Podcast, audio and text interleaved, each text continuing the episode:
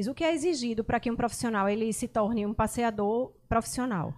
Não só não só gostar de cachorro, né? Que às vezes a, a maioria das pessoas, ah, não, eu gosto de cachorro, sempre tive cachorro.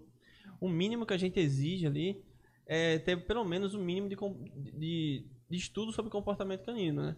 É, acontece, já aconteceu alguns casos de, na urgência, a gente precisar de alguma pessoa que já tem uma, uma facilidade maior com o cachorro, mas sempre, todo ano, a cada seis meses, a gente faz um workshop para estar tá sempre melhorando a qualidade do, do passeador. E exige vários cursos de, de, de para ser dog, dog walker hoje em dia, uhum. que facilita demais. E ensina não só sobre comportamento, mas é, a coleira ideal, como lidar com as situações que acontecem na rua. Às vezes você pega um cachorro que é calminho, feito a maia, pega um cachorro que é muito agitado, muito pesado. E o passeador ele tem que saber lidar com essa situação. Tem que saber conferir ferramenta, a, a ferramenta ali que é o, a coleira do cachorro. Tem que saber o que fazer para prezar pela segurança do cachorro. Então, só vou ali, pego o cachorro, levo para passear, volto e entrego. Mas você está saindo com, seu, com o filho de outras pessoas, né? E o cachorro, hoje em dia, as pessoas estão deixando mais de ter filho humano para ter filho canino. Que eu acho show de bola. Só eu que sou louco tenho os dois. em grande quantidade. tá entendendo? Uhum. Mas não é tão simples assim. Tem que ter muita, muita responsabilidade e principalmente paciência para sair com, com o cachorro do dono. É, uma coisa bem interessante é que nos momentos de crise, né, as pessoas vão buscar alternativas para poder manter, compor sua renda. E a gente passou por um momento bem difícil. Né? Estamos passando. Estamos passando, é. né, por um momento bem difícil. E muita gente buscou saída, solução no mercado pet. Né? O que é entendível e interessante. Né? Tem muita gente, inclusive, que caiu de paraquedas no mercado pet, mas buscando se profissionalizar e que até eu conheço gente que se encontrou no mercado pet. Né?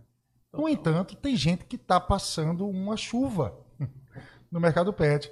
E eu acho que um dos, é, uma das funções que a pessoa pode se encaixar para poder passar essa chuva mais facilmente é o passeador. Né? Acreditando ela provavelmente, que não precisa de muita especialização, muito conhecimento para isso. Né? A verdade é que você está com um, um, ente familiar de alguém, Exatamente. de outra espécie. É muita responsabilidade, né? viu? Na rua, não necessariamente um. Vamos fazer uma comparação, é como se você tivesse com uma criança mal educada, porque a maioria dos cães não recebe educação devida dos uma criança muito nova, né? Se pegar uma criança com 3 anos, ela é Isso. tão sem limites quanto um cachorro, Sim. muito Isso. feliz. Né? Então... então acaba que a responsabilidade é muito grande, o número de, é, de, de critérios, de coisas para prestar atenção para garantir a segurança daquele indivíduo, daquele cão, não é tão pequeno quanto parece. Vai desde conhecer equipamento, conhecer é, coleira, guias, tipos de guia, tipo de mosquetão que vai dar mais segurança é, eu, eu, já ve, eu vejo um monte de passeador que não sabe segurar uma guia. Uhum. Segurar uma guia. Você fala, poxa, Bruno, mas segurar uma guia, eu seguro é básico. assim, né? É básico. É. Né? É, segurar uma guia, eu passo a mão ali dentro daquele buraquinho. Olha, a, o, o, segurar a guia pode variar, inclusive, de acordo com o porte do cão.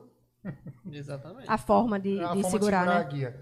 Então, é, é, é, bem bacana. Eu achei muito legal o Douglas ter aceito o convite para poder compartilhar com a gente não só o que é, que é preciso, é para poder a pessoa se tornar ou se sentir segura Sim. desempenhando esse trabalho do, do passeador, mas também para os tutores saberem o que, que eles vão exigir, prestar atenção, questionar na hora de contratar um serviço como esse.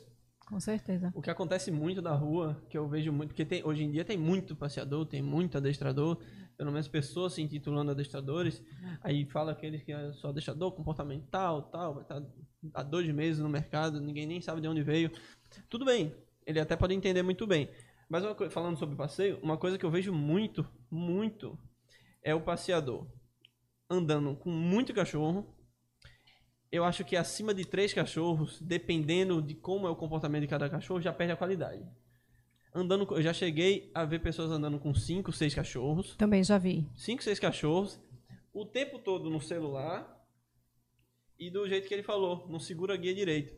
Cada cachorro para um lado, aí fica se enrolando, aí tropeça, cai. É, é cada coisa absurda que a gente vê na hora de boa viagem ali. que, que a gente vê que não é tão simples assim. O interessante é que tem tutor que aceita que o cara que vai buscar lá o quinto cachorro, ele chegou com uns quatro, né? Sim. Então você tá dando seu cachorro para um passeador que já tá com quatro cachorros, que é praticamente pegar a gente que tem um pouco mais de experiência com, com adestramento.